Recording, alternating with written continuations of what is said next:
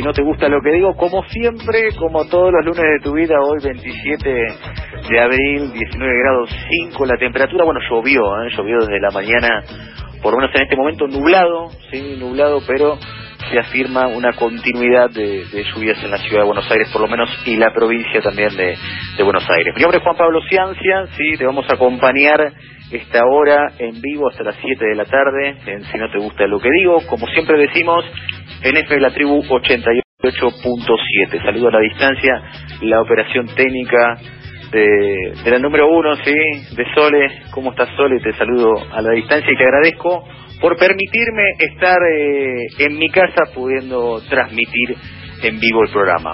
A ver, estamos con protocolo, por lo tanto la intención es no, no estar en un piso, eh, que el estudio es chico y claramente para no, no seguir con la cuestión de, del contagio. A ver, te quiero decir lo siguiente, bueno, sabemos que la cuarentena se va a extender hasta el 10 de mayo, empezamos otra etapa y quedan dos, ¿sí? Te, te parece mucho, pero bueno, son buenas noticias eh, en términos de eh, una curva que se fue aplanando bastante, ¿sí? Pero hay noticias de, de último momento, vamos a hablar de la cuestión nacional, de las respuestas de los gobernadores implicados, me refiero a Kicillof, a Larreta, gobernador de, Córdoba y, y Santa Fe, que tiene que ver con lo que había manifestado el día sábado Alberto con respecto a una hora sí de caminata para cualquier persona eh, en un radio de 500 metros. Bueno, estos gobernadores tuvieron en un documentado un documento inédito, ¿no? Se unieron los cuatro diferentes partidos políticos y dijeron, bueno, no, nosotros no podemos reglamentar porque tenemos los focos más importantes. Vamos a hablar de eso, vamos a hablar de últimas noticias del mundo del fútbol, de Mago Capria que me amplió y que me dijo, mirá que tenés que decir esto, así que lo vamos a mencionar. Quiero vender, sí, lo que tenemos al día de hoy, columna feminista, situación en la cárcel de mujeres, sí, del Borbollón, en Mendoza, vamos a hablar de, de esa circunstancia con nuestra amiga hermana, la señorita Mailén La China Benítez. Columna musical, Fabián Alberto Molina, vamos a escuchar lo nuevo de los Ronnie Stones, sí, y noticias sobre eh, Metallica, No Te Va a Gustar y otras bandas más. Columna deportiva, eh, el maestro Capri hablándonos de algo muy interesante que tiene que ver con la película de Román, sí, me refiero a Román Riquelme, eh, el ídolo de Boca Juniors, una película que se hizo hace unos años atrás de la mano de Seba de Caro, que quizás lo ubicás como actor en Todos contra Juan, el que hacía de, amigo, ¿no?, de, de, Juan.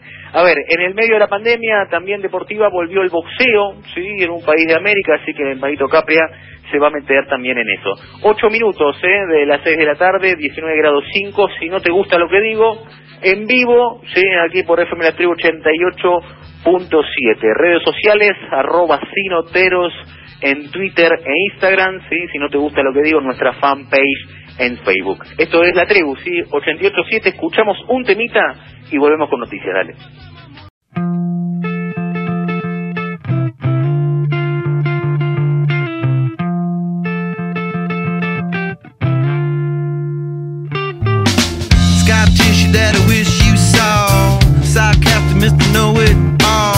Close your eyes and I'll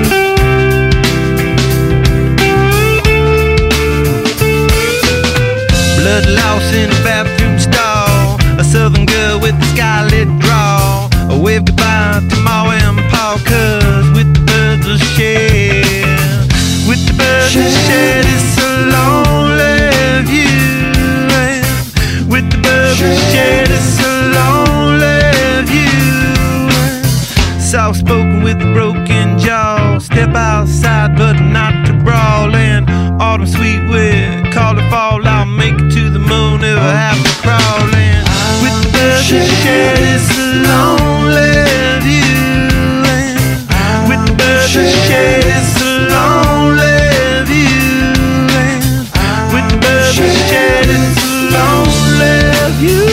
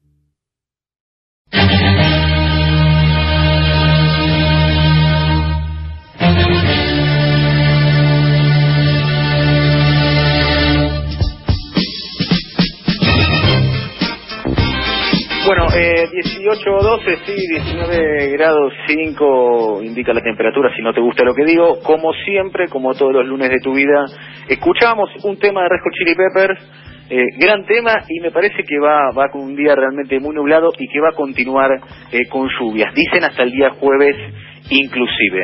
Vamos a hacer un, un mix de noticias en este momento, después, eh, casi al finalizar el programa, voy a tirar algunas que me gustaría desarrollar pero en orden de importancia, lo que sabemos y, y de último momento, Sergio Massa, sí, que es el titular de, de la Cámara de Diputados, sí, recibe en este momento, sí, recién acaba de iniciarse la reunión con los principales jefes de los bloques de los partidos de la Cámara Baja para, bueno, lo que será la reunión de el próximo jueves. El tema a tratar que es el gran dilema del Poder Legislativo en este momento, es cómo se va a dar eh, esa sesión. Si va a ser 100% virtual, si va a ser mixto, ¿sí? con algunas algunos ¿sí? diputados eh, presentes en el recinto y otros desde su casa, o si efectivamente va a ser, esto va perdiendo un poco el peso de a lo largo del tiempo que tiene que ver con llevar la Cámara de Diputados, por así todos los diputados,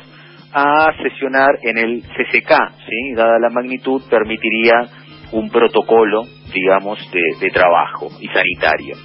Bueno, ahora también trabajadores cuyas empresas estén suspendidas, bueno, cobrarán el 75% del sueldo, esto incluye abril y mayo, ¿sí? es una resolución que excluye ¿sí? a, a mayores de 60 años y personas con factores de riesgo eh, de antemano, ¿sí? al coronavirus, eh, es un acuerdo entre el gobierno, ¿sí? Eh, la CGT y la UAI, ¿sí? la Unión Industrial Argentina, eh, es un acuerdo que se preveía ¿sí? una, quita del 25%. Hay que pensar también que eh, muchas de estas empresas van a recibir, eh, si se quiere, el préstamo eh, sin interés del gobierno para poder sortear, digamos, retribuir el 50% del pago de sueldos. Así que, bueno, de alguna manera, a mi entender, es un poco polémico. A ver, el riesgo país supera los 4.100 puntos y el dólar blue sube a 118 pesos. Bueno, esto lo indica eh, el indicador del JP Morgan, ¿sí? Eh, esquema financiero chico de argentino, ¿no? Concentrado de dos generaciones, de un par de empresas líderes, de una aristocracia financiera, como me gusta decirle, muy permeable al manejo internacional sumamente volátil, especulativa y a mi entender poco controlada. Bueno, con normas viejas, eh, me parece algo clave de, de, Alberto Fernández, si se quiere también de todo el arco político, si alguna vez si vamos a tener que eh, discutir la reformulación del sistema financiero argentino, ¿no? Porque desestabiliza política y económicamente al país, ¿sí? Eh, secuencialmente, ¿no? Cíclicamente y desencadena en factores eh, principalmente complejos. Primero, el problema de la cadena de pagos y el traslado a precios, ¿sí? el tema de dólar, el traslado a precios de consumo básicos. Con este prefacio, 82, 88 pesos, eh, como te dije, dólar solidario, 115 el dólar blue. La Corte Suprema extendió la feria extraordinaria ¿sí? la justicia hasta el 10 de mayo, ¿sí? continúa siguiendo los pasos eh, del gobierno nacional. Cristina Fernández de Kirchner busca acordar una sesión virtual en el Senado para el miércoles 6 de mayo. ¿sí? Esto fue luego del pedido de permiso que le pidió al Poder Judicial.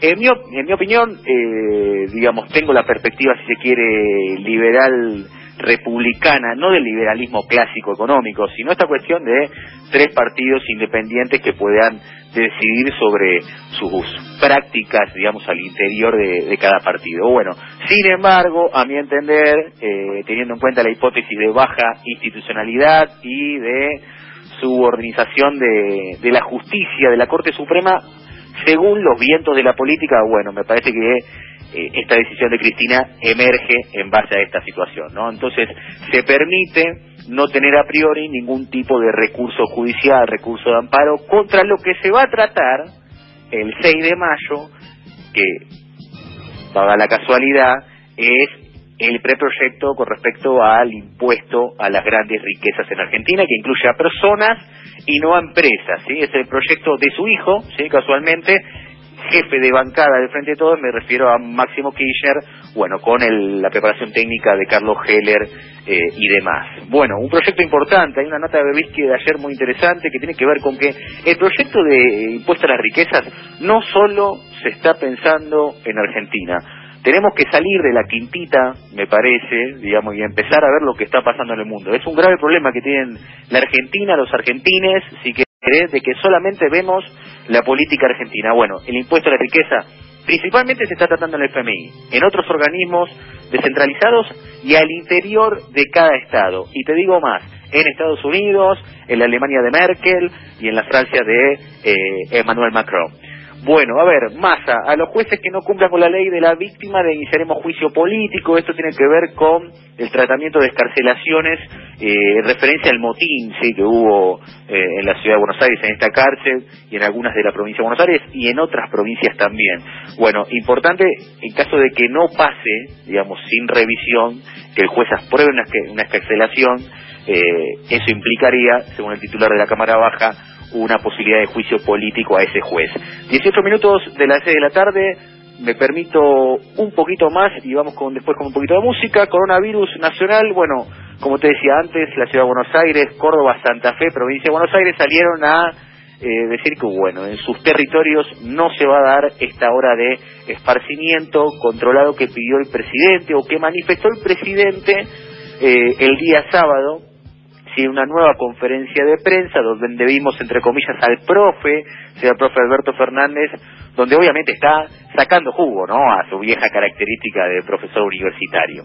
A ver, eh, Palabras del presidente hoy en una radio colega, Radio con Voz. Todos queremos preservar la salud de la gente, por eso implica también preservar la salud psicológica. La línea 911 recibe muchos pedidos de atención psicológica y eso hay que tenerlo en cuenta. Bueno, palabras del presidente, eh, me permito pensar eh, en la perspectiva del liderazgo político, ¿no? Esta relación entre el líder y la población a través de la televisión como escenario político por excelencia, ¿no? Por lo menos desde los 70 para acá.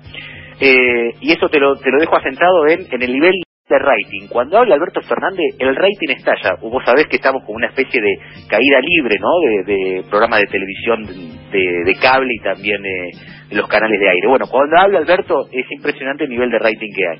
Me parece que juega un poco, ¿sí? A, a esta cuestión de, de convergencia, ¿no? Entre la lógica del ciudadano y del presidente.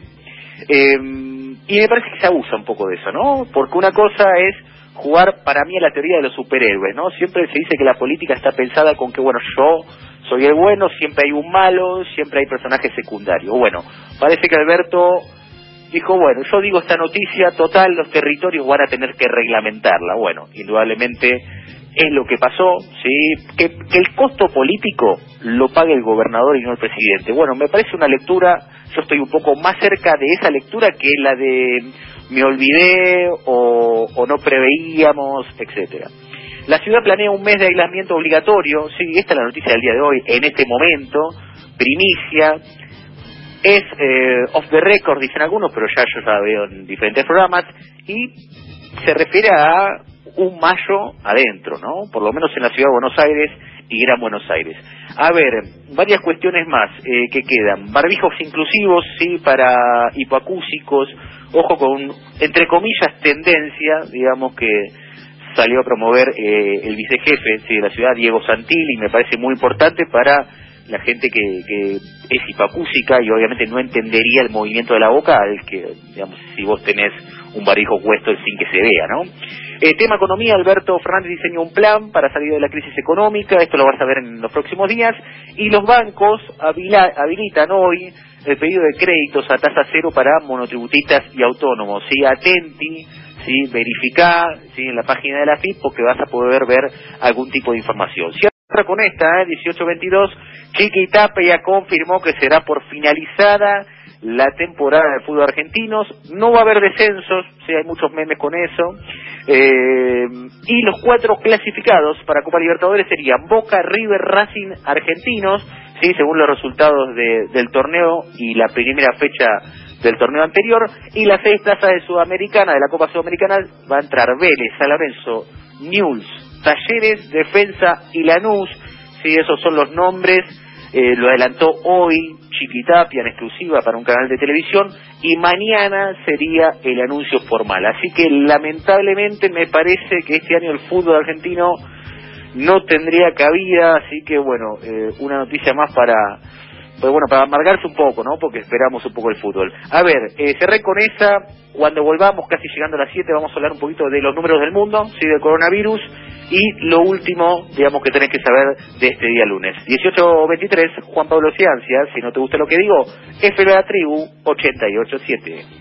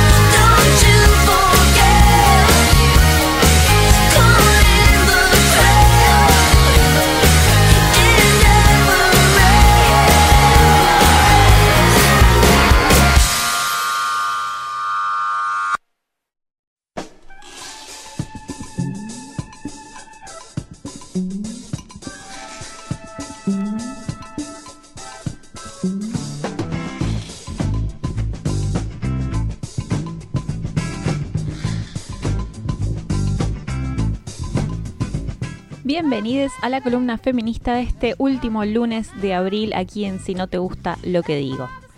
Habrán escuchado o leído durante esta semana la repercusión de las protestas que se dieron en diferentes cárceles del país. Todas estas protestas estuvieron enmarcadas en un reclamo en común, mejores condiciones sanitarias que se requieren de manera urgente en el marco de la pandemia por COVID-19. El reclamo no es nuevo. La sobrepoblación, el hacinamiento, la falta de insumos, la precariedad en la atención de la salud de las personas privadas de su libertad son un elemento común a todas las cárceles del país hace mucho tiempo. ¿Por qué hablar de cárceles en la columna feminista? En primer lugar, y aunque parezca obvio, también las mujeres, lesbianas, travestis, trans y personas no binarias habitan esos espacios. En segundo lugar, los espacios carcelarios también son un espacio donde no solo se manifiestan distintos tipos de violencias, sino también muchas desigualdades respecto a las cárceles de varones. Y es en este punto donde comienza propiamente la perspectiva de género en mi relato.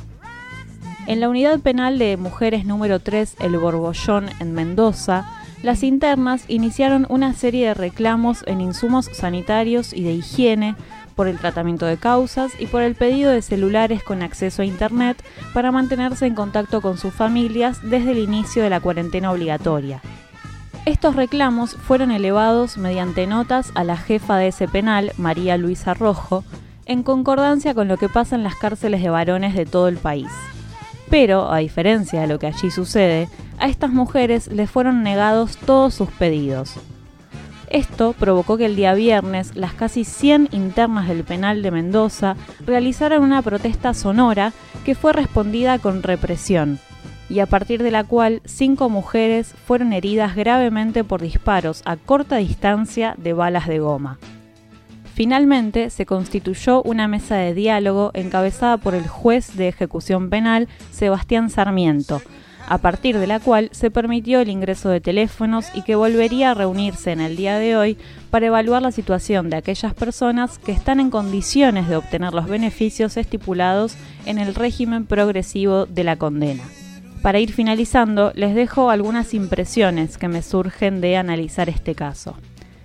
Es increíble, o bueno, en realidad no tanto, seguir encontrando este tipo de diferencias en el tratamiento de diversas cuestiones, según sean impulsadas por mujeres y disidencias o por hombres.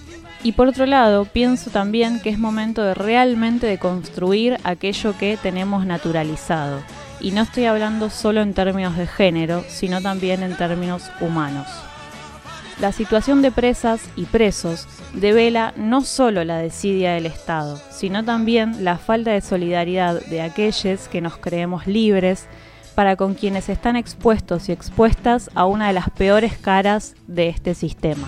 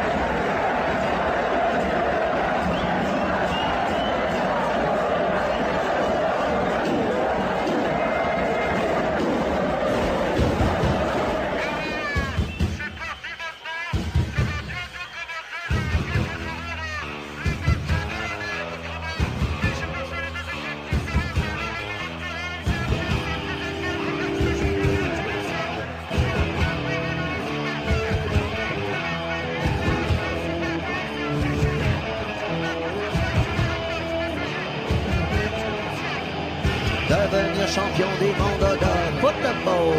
Devenir champion des mondes de football. Devenir champion du monde de football. Y ahora sí, deportes. Mi nombre es Matías Capria y nos metemos en el mundo del deporte. Otro lunes más desde FM La Tribu 88.7. Varias informaciones hay, cosas que sucedieron este fin de semana. Quiero empezar por la película de Juan Román Riquelme, ¿sí? el máximo ídolo de Boca. Eh, de manera inesperada, ¿sí? Riquelme dio la autorización para la divulgación de un film, homenaje que no pudo estrenarse hace un par de años, en 2017, y lo hizo en esta época de cuarentena, ¿sí? en plena pandemia, dio el ok, levantó ese pulgar que tanto estaba esperando su director, ¿sí? Seba de Caro. Bueno, se pudo ver la película, el cortometraje o el documental, como quieran llamarlo, eh, un sorpresivo estreno eh, y un homenaje al máximo ídolo de la historia de Boca, Román. Es el título de la película documental, está dedicada al torero y vio la luz después de varios años, estuvo stand-by, había no había recibido la autorización de, del quien hoy es segundo vice de Boca. Eh, la película tiene una duración de una hora y 10 minutos, gira en torno al último partido de Riquelme con la camiseta de Boca el 11 de mayo de 2014 en el 3 a 1, no sé si lo recuerdan, ese 3 a 1 sobre Lanús en la bombonera, un día de lluvia eh, increíble, no paró de llover en todo el partido. Y el, bueno, la realizó Sebastián De Caro, como decía, que además detalló que se trata de un registro particular, un seguimiento personalizado de Román. Yo la pude ver, ¿sí? no la vi al mismo tiempo que se estrenó, que fue el viernes a las 22 horas por YouTube, pero sí quedó en el canal de YouTube, que ahora voy a decir cuál es. Y lo importante, o por lo menos lo más destacado, eh, además del seguimiento personalizado y muy bien filmado por supuesto, es que está acompañado de testimonios de personajes como el Indio Solari, particularmente, también está Alejandro Dolina, Víctor Hugo Morales, Juan Pablo Barsky, Eduardo Sacheri, Pagani, bueno, hay, un montón de periodistas y también de gente que quiso a Román.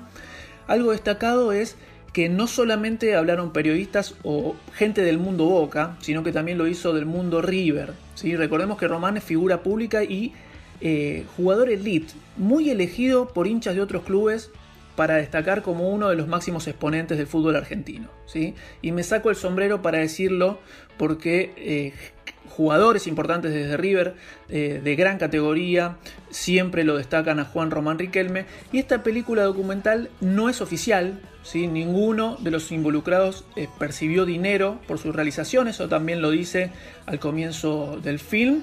Y eh, Riquelme a través del hermano y en Instagram agradeció a Sebastián De Caro, o sea que se hizo público todo todo fue por derecha, por así decirlo. Eh, recuerdo que se había dicho que en el festival del Bafisi, en abril de 2017, se iba a estrenar.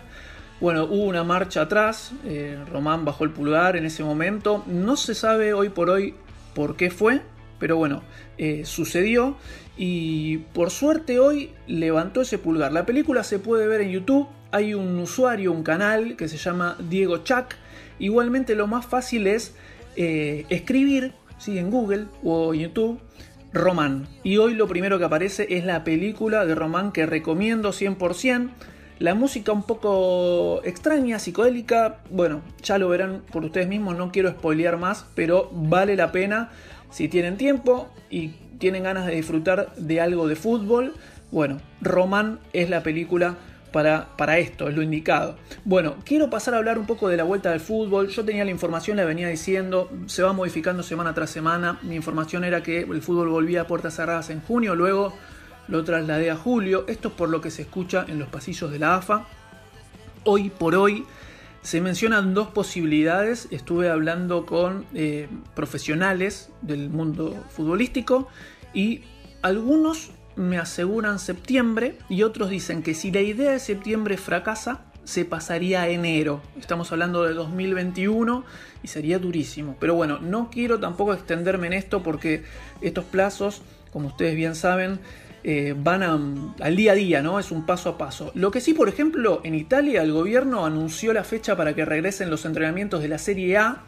Sí, la actividad allí, muchas, muchos de los rubros van a empezar el primero de mayo. Y recomiendan hacer actividades individuales el 4 de mayo y en lo colectivo el 18. A mí me llamó la atención, pero bueno, dicen que también pasó el, el pico ¿sí? de infectados y de mortalidad. Así todo me sigue llamando la- poderosamente la atención. Y lo último que quería decir en esta columna es que en Nicaragua, si en medio de esta pandemia se jugó, se jugó, bueno, se compitió en el ring, una pelea de boxeo, único país que realizó boxeo, subieron con barbijos los retadores, eh, que no son conocidos, ni mucho menos, ni mucho más, pero bueno, llamó la atención, sí se cumplió el distanciamiento social, ¿sí? la gente separada de a tres butacas, y lo digo porque tal vez es algo que luego vaya siendo frecuente en todos los países, ¿no? Pero bueno, rociaron a los boxeadores, ¿sí? Para, para limpiarlos con eh, alcohol, con un montón eh, de productos antibacteriales antes de la contienda y por supuesto no usaron barbijos mientras disputaban la pelea, pero sí antes. Y bueno, la verdad que es algo que por ahí se va a venir en, en nuestros países o más adelante en otros países. Eh, solamente hay 12 confirmados en la enfermedad en Nicaragua, si allá en Managua, y solamente 3 muertos. Pero bueno, de todos modos me, me sorprende, ¿no? Y no quiero dejar de mencionar que este fin de semana, sí, el día domingo cumplió años Carlos Bianchi, el virrey, que supo ganar tres copas intercontinentales en Argentina, dos con Boca, una con Vélez. El único, el único que lo alcanzó en esto fue Pep Guardiola, ¿sí? que logró el Mundial de Clubes, también este, contra Estudiantes, contra Santos y eh, contra el, eh, la Casa Blanca Raja Marroquí. Así que bueno, eh, esta es la información, feliz cumpleaños al Virrey y esta fue la columna deportiva del día de hoy.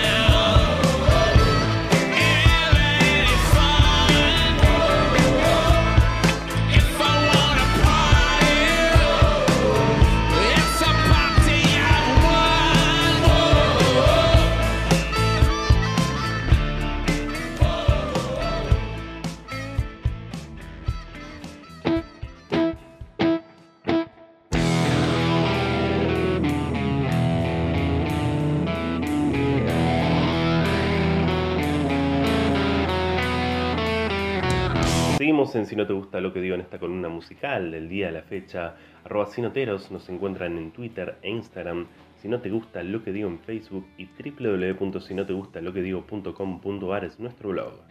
Recién escuchábamos Living in a Ghost Town, el nuevo tema de los Rolling Stones, que lanzaron tras 8 años de no escuchar nuevo material. Recordemos que lo último fueron los temas Doom and Gloom y One More Shot del compilado Grr, lanzado en el año 2012. Por lo que se sabe hasta el momento, bueno, este es un adelanto del próximo disco que lanzarán sus majestades satánicas, quién sabe cuándo, pero bueno, en algún momento será lanzado, eh, esperemos que en este año 2020. Cambiando de tema, Radiohead publicó en su canal de YouTube su primera visita a nuestro país, la cual se llevó a cabo el 24 de marzo del año 2009 en el marco de la gira de presentación del disco en Rainbow en el Club Ciudad Buenos Aires. Bajo la consigna Stay Home y With Me, Radiohead ha estado lanzando una serie de, recitales que llevaron a cabo a lo largo de su historia. Ahora le tocó el turno a la primera presentación en nuestro país. Cambiamos de tema, hablamos de Metallica, ya que publicaron en Spotify Metallica Live Compilation Streaming Now, Live in Argentina, un compilado de 18 canciones registradas de todas sus visitas a nuestro país, visitas que abarcan desde el año 1993 hasta el 2017. Recordemos que la sexta visita de Metallica será el 4 de diciembre en el hipódromo de San Isidro en el marco del Worldwide Tour 2020 con Greta Van Fleet como invitados. Esperemos que bueno, no suceda nada con esta fecha y siga en pie tal como por lo menos hasta el momento eh, se va a llevar a cabo. Cambiando de tema, eh, tiro dos noticias, la verdad, bastante tristes que se dieron a conocer la semana pasada. A los 73 años murió el músico, dibujante y actor Horacio Negro Fontoma. En la mañana del lunes, hace ya una semana, tras una larga enfermedad. También a los 77 años murió Marcos Munstock, uno de los pilares del Luthier. Bueno, obviamente, artistas que estuvieron muy ligados eh, a la música, así que por eso lo mencionamos aquí en Si no te gusta lo que digo. Cambiando de tema, One World Together at Home, eh, aquella presentación de artistas que se llevó a cabo hace algunos días eh, con motivos de recaudar fondos em, para la lucha contra el COVID-19 será lanzado como disco, además de ya estar disponible ¿sí? en YouTube y en Spotify para su escucha. Recordemos, bueno, muchos artistas, 79 artistas, si no me equivoco, fueron los que formaron parte de esta, de esta movida, que bueno, más que nada fue hecha por internet, ¿sí? haciendo presentaciones desde sus casas y vía streaming. Pero bueno, esto ya está disponible en YouTube para aquellos que lo quieran volver o escuchar, ¿no? Por primera vez. Cerramos esta columna musical hablando de No Te Va a Gustar, que bueno, publicaron otras canciones en vivo en Latinoamérica, registro de la gira que hicieron con motivo de la presentación de su disco Otras Canciones en el año 2019. Ellos estuvieron en nuestro país tocando en el Teatro Gran Rex, así que bueno, algunos temas de aquella presentación quedaron plasmadas en este disco de No Te Va a Gustar. Esto ha sido todo en esta columna musical del día de la fecha. Seguimos con más si no te gusta lo que digo desde FM La Tribu.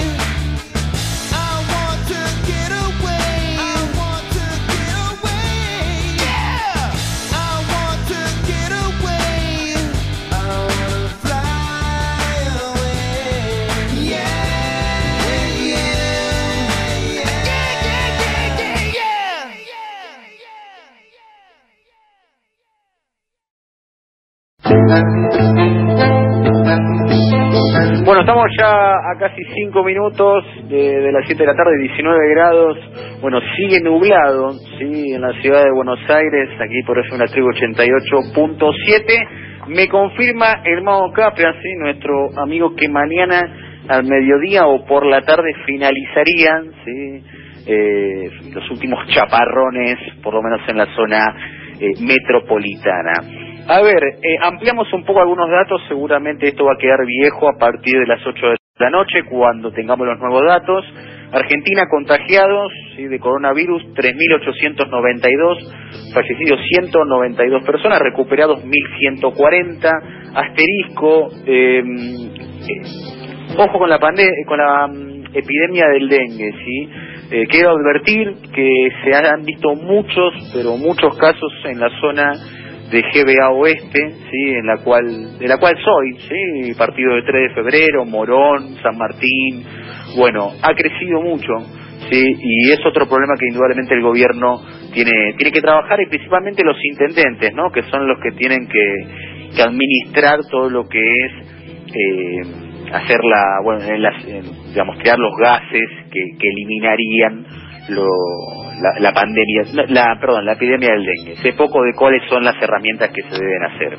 A ver, confirmaron que los 1.600 barbijos que compró el gobierno porteño estaban vencidos desde hace cuatro años. Bueno, son varios los, los responsables de esta compra que ya están fuera, si fueron echados por el jefe de gobierno Rodríguez Larreta, y además que fueron eh, pagados a, a precios exorbitantes. Número del mundo, sí, contagiados más de 3 millones de personas.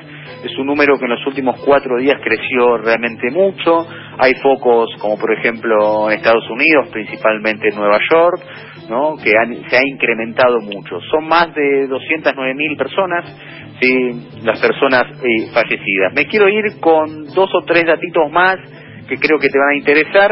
Algunos que no tienen nada que ver con la pandemia, pero me parecen importantes. Estudiantes de la Universidad de Buenos Aires ganaron eh, la principal competencia de Derecho del mundo. ¿sí? El equipo compuesto por cinco alumnos le ganó a representantes de Harvard, de Oxford, eh, a diferentes universidades. ¿sí? No pudieron viajar a hacer la defensa oral, la hicieron eh, vía bueno, videoconferencia, Zoom. Eh, uno de ellos, tengo la posibilidad, una de ellas en realidad, tengo la posibilidad de conocerla, ¿sí? de, otros lugares, eh, hermana de una hermana amiga, así que le mando un abrazo muy grande porque sé que han trabajado mucho por, ese logro. Eh, beneficios del home office, sí, el 42% de los argentinos trabajan más desde la casa, sí, que lo que lo hacía eh, en la oficina. Ese es un nuevo estudio de una consultora Areco que me parece importante eh, destacar, ¿sí? No obstante, solamente el 20% de ellos quisiera volver a la oficina. Bueno, parece que están enamorados del home office, ¿sí? Y que vale destacar en Argentina representa el 28%, ¿sí? De la actividad eh, en tiempos de coronavirus. Cierro con esta, sí, para los amigos que me dicen por qué no hablo de esto, bueno, se cumplen 30 años, sí, eh, sin Alf, sí, recordás aquel personaje de los 90 eh, que no podía salir de la casa, ¿no? Estamos como Alf, ¿no? Somos una especie de alfistas, ¿no? En la actualidad en el mundo.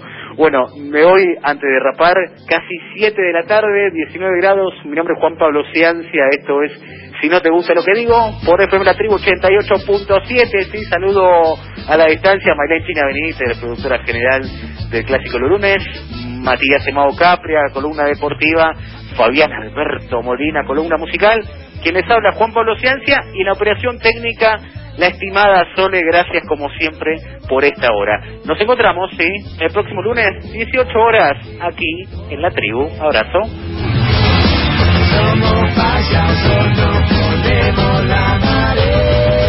No somos muchos, no somos pocos, pero estamos todos locos.